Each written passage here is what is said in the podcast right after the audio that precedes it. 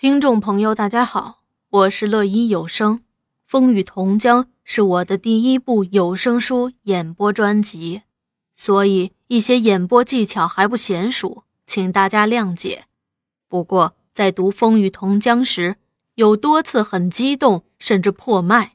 有很多次想哭，觉得革命不易；也有很多次高兴和解气。这真的是一部精彩记录，并描绘了当时环境下地下组织利用毛主席农村包围城市的战略，以少胜多，以弱胜强的伟大壮举。我希望不要因为我的演播技巧不娴熟，大家忽略了这样一部巨著。